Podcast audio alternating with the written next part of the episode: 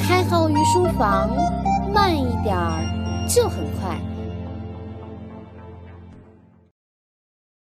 看到本节的题目，你可能会很好奇，开号为什么讲系统一、系统二的时候谈到女人的美丽？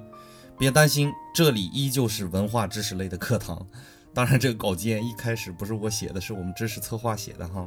咱们知识策划太能琢磨了，一开始就给我扣这么大一顶帽子。文化知识讲堂，不怕同行恨我呀。开号也没有跑偏哈，只是在梳理这段内容的时候，发现可以用本节的知识客观的解释为什么《诗经》里的静女奇书，以及我们本节的题目为什么专注的女人最美丽。在解释之前呢，先把上节的一些小尾巴给大家梳理一下，方便大家去理解。上节我们说了系统一和系统二的概念，我再强调一下，所谓系统一和系统二，其实就是大脑思维的两种形态的分类，并不是某个大脑区域作用的表现。所以系统一和系统二并没有孰优孰劣的区别，而我们只是阐述一下它们而已。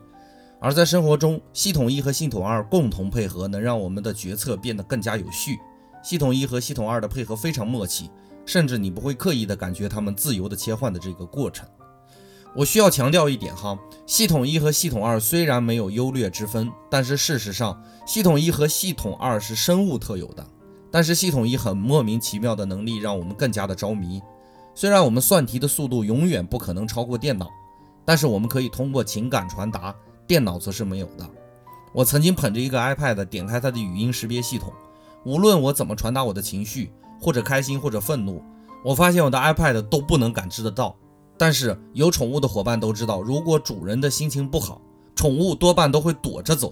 而看脸色这种能力，我相信不懂事的小孩子做的都比电脑好。这一点，我觉得短期以内电脑是不会具备这种感知的。这也是压力如此大的社会里，我们寻找一种超越电脑的可能性，就是通过对系统一的着重打造，区别我们和电脑与众不同的地方。虽然我们的系统一更像是本书的主角，系统一发出一个信号，然后我们通过系统二的各项活动去完成。事实上，系统二呢很懒惰，不会主动的去行动，它更加理性且没有情感趋向，不像系统一总会让我们血压升高，让我们激动或者让我们冲动。而然，一些至关重要的任务却只有系统二才可以执行，这些任务需要我们刻意为之，甚至抑制和控制系统一的直觉和冲动。我最近玩过一个很有意思的游戏，游戏名叫《菜园、果园、动物园》。这个游戏很简单哈，一群人围成一个圈儿，我们需要以匀速拍两下手，然后以同样的节奏敲击两下桌子，这个动作交替进行。开始的人选择菜园、果园、动物园其中一项，然后在拍手的时候以同一个节奏说出这个选项。比如他选择了动物园，他需要这样做，我给大家示范一下哈。首先拍两下桌子，然后击两下掌，说出动物园。动物园，那么第二人也要有节奏的在拍手的时候说出动物园里的一种动物，比如猴子。我再给大家做一下示范哈。猴子，期间呢，拍手和敲打桌子的速度不能停。以此为例哈。动物园，猴子。那么下一个人必须要说出除了猴子以外的一个动物，这个节奏不能乱，以此类推，保持节奏，直到其中有一个人违反了规则。或者说出了重复的动物，游戏就结束。失败的那个人呢，需要受到相应的惩罚。这个游戏就是你系统二全力运转下引导的。如果想体验一下系统二全力运转的感觉，就可以通过这个游戏来。大家也可以自己做一下。科学家曾经做过一个实验，让一群人做智力考验题，然后把摄像机分别对准每一个参与者，观察每个人的瞳孔的变化。结果他发现，在参与者都认真参与时，大家的瞳孔大小变化程度跟题目的难易程度成正比。也就是说，题目越难，系统二参与越多，瞳孔越大。他甚至可以从参与者的瞳孔中判断他是否放弃了思考。而他意外地发现，智商水平越高的人，跟智商水平一般的人思考同一个问题时，智商水平高的，很明显的瞳孔变化程度大于那些智商一般的人。那么，这是不是意味着那些智商高的人把那些别人用系统二思考的问题转化为系统一的反应呢？也就是说，高智商的人做的是不是不断的有效进行系统二转化为系统一思考，从而节省了更多的脑力呢？这也就佐证了系统二再怎么强大，但是最终的主角还是系统一。当然，这些都是后话，后面我们还会讲到。心理学家艾克哈特·赫斯发表过一篇文章，他拍摄了两张关于他妻子的照片，其中一张比另一张要好看，唯一的原因就是好看的那张照片，他的妻子正在注目远方的美景，瞳孔放大，有点类似于美瞳的效果。这也就解释了我们本节的题目：专注的女人最美丽。我们每个伙伴都知道，每一间房子或者公寓都会配备一个电表，用来记录你电量的使用情况。你瞳孔就是大脑使用频率的电表，而经常专注于某一件事的人，因为需要调动系统二去完成工作，所以会让你的眼神里散发出一种特殊的感觉。这并不是开号在胡说哈，我们再看一个真实的案例。我把一年前我遭受人生转折点时我的照片和近期我的照片做了一个简单的对比。我把照片里其他的部分都遮挡住，只留下瞳孔部分，然后把瞳孔部分放大。排除掉光线的原因，你就会发现，近期我的眼神中黑色的部分非常浓，而且比之前的眼睛更加有神。可见专注可以让人变得更加美丽。这是我们比较功利的去谈这个问题。更深层次的原因在于我们的瞳孔会在思考的时候产生变化。有一句话说得好：“灯下观美人，越看越精神。”除了灯会让美女的面部分辨率降低以外，人在昏暗的地方，为了专心看清楚某样东西，也会下意识的让自己的瞳孔放大。这一点有点类似于猫咪哈，猫咪在阳光特别好的地方，瞳孔就是一条直线；而在昏暗的地方呢，就是一个圆球，非常好看。这也说明了为什么很多人喜欢在晚上阅读，在光线不是特别理想的情况下，我们的注意力其实会更加集中。我们的瞳孔事实上在配合我们大脑运动。再给大家分享一个小魔术哈，有一叠牌，如果你把同样的三张牌，比如梅花五，插在牌堆里的中心位置，然后用手把这一堆牌折起来，要求别人盯着你的牌看，要对方在翻动的过程中记下其中一张，然后你手指适当的放松，牌就会迅速的翻动。而我保证的是，对方一定只会看到你刚才插入的三张的梅花五。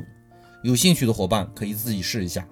原理很简单，快速翻动牌的时候，你的瞳孔会根据出现频率记录下来图像，反馈给你的大脑。而因为信息太多，大脑会自动记录反复出现的，甚至比较重要的信息。系统一在无意识的状态下重新排序了信息的次序，已经选择性的摄入了信息的内容，最终总结成为你的感知。当然，这是很大的一块内容哈。我们有机会可以结合博弈论去阐述一下，如何用这种重复的信息来完成对对方的洗脑。你可以随意的调动你的思绪，但是你不能控制你瞳孔的行为。当我们遇到兴奋、专注等一系列行为的时候，瞳孔就会放大；而我们遇到失落、绝望等情绪的时候，瞳孔会自主的收缩。这就是为什么我们在说谎的时候会下意识目光游离。因为我们说谎的时候，为了保证谎言的真实性，而去下意识调整有变化的地方。比如我们在说谎的时候，鼻子会不舒服，眼睛会明显的盯着一个东西比较吃力，所以会有揉鼻子和目光游离的情况。这也提醒我们，很多商家可以通过你看到某种产品而确定你会不会买，根据你生理反应状况做出合理的销售说辞。这种随机应变的能力来源于销售人员的积累，是系统一的反应。而我们通过研究和合理的观察，准确地看到这种现象，恰恰是系统二的作为。我记得我之前在博弈论有一节讲过欺诈术，而今天讲瞳孔的研究，确实让我脑洞大开。其实还有一个好办法哈，你虽然不能通过谎言来骗过别人，但往往可以通过真实的东西骗过自己，然后再骗过对方。我们举一个不是特别恰当的例子哈，比如拿开号来说，假如我没有做好未来预书房的打算。在我和投资人谈判的时候呢，我完全可以用我狂热来掩盖我对预书房的怀疑。比如，对方如果谈及未来盈利模式的时候，我可以用绝对有意义这样的论调给他掩盖过去。因为我对意义的狂热会促使我的瞳孔放大，是用真实的部分去打动别人，而不是用谎言去掩盖问题。当然，事实上我并不是这样的哈。我在和每一个合作伙伴或者有可能成为我的投资人的人去聊这个问题的时候，我都是以诚相待的。我看不清楚的事情，我也会告诉他，而他们会量力而行。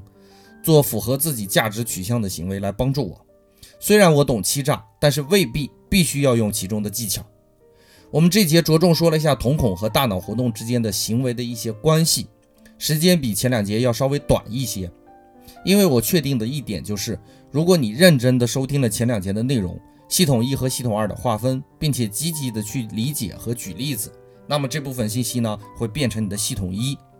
我想起我上大学的时候，有一段时间疯狂的迷恋税法，那时候我有个特异功能，就是看到一件商品，我就会自觉的罗列出这件商品可能发生的税费选项，因为我反复的阅读税法导致的现象。而思考快与慢，我之所以理解的很好。因为我会和我的朋友去聊起来系统一和系统二的内容。刚开始的时候，我和大家一样，对于这部分的理解非常空洞。可当我复述了概念两次以后，第三次的时候，我就已经开始不用同样的语言去阐述这样的问题了。当我开始学习这部分知识的时候，需要专注和费脑筋，丝毫不差于在座的各位。但是我保持着即使蹩脚，但是很努力调整系统二的行为。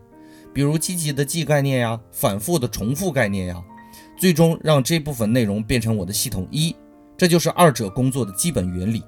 这一点就是我们常说的熟能生巧。渐渐的，我调取信息的速度在变快，而很熟练和自如的使用这些技能，从成本的角度来看，也是一种别样的提升。节目的最后呢，再分享最近发生一件比较让我惊讶的事情。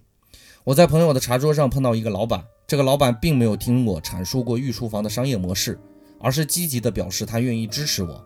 我的朋友很诧异，问了一嘴：“你都没听人家说什么呢？你怎么知道这件事儿很靠谱呢？”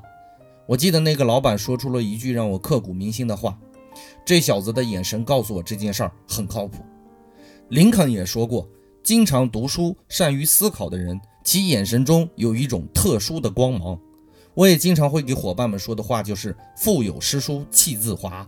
如果你不相信书籍可以改变人的气质，那听了这节的内容，你也要相信，合理的调动系统二就可以改变人的气质。因为瞳孔在放大嘛，就像我们之前说的，像美瞳一样。而我很负责任的告诉你，在思考知识的过程中，本身就是调动你系统二的工作。所以说，为了你的美貌，请认真学习，是不是有点上当的感觉了？没错。这真不是在绑架你。时间如果到了本月的二十一号，也就是一月二十一号，我们御书房就整整一年了。在这一年之间，我自己的变化，我自己都感到惊讶。如果你在持续的听我的节目，你都能感觉到我自己的提升，这就是思考和应用为我带来的。本节的御书房就播讲到这里，感谢大家宝贵的时间。稍后我会把文字版发在我们开号御书房的微信公众号里，欢迎大家关注。感谢大家收听，我们下节。再见。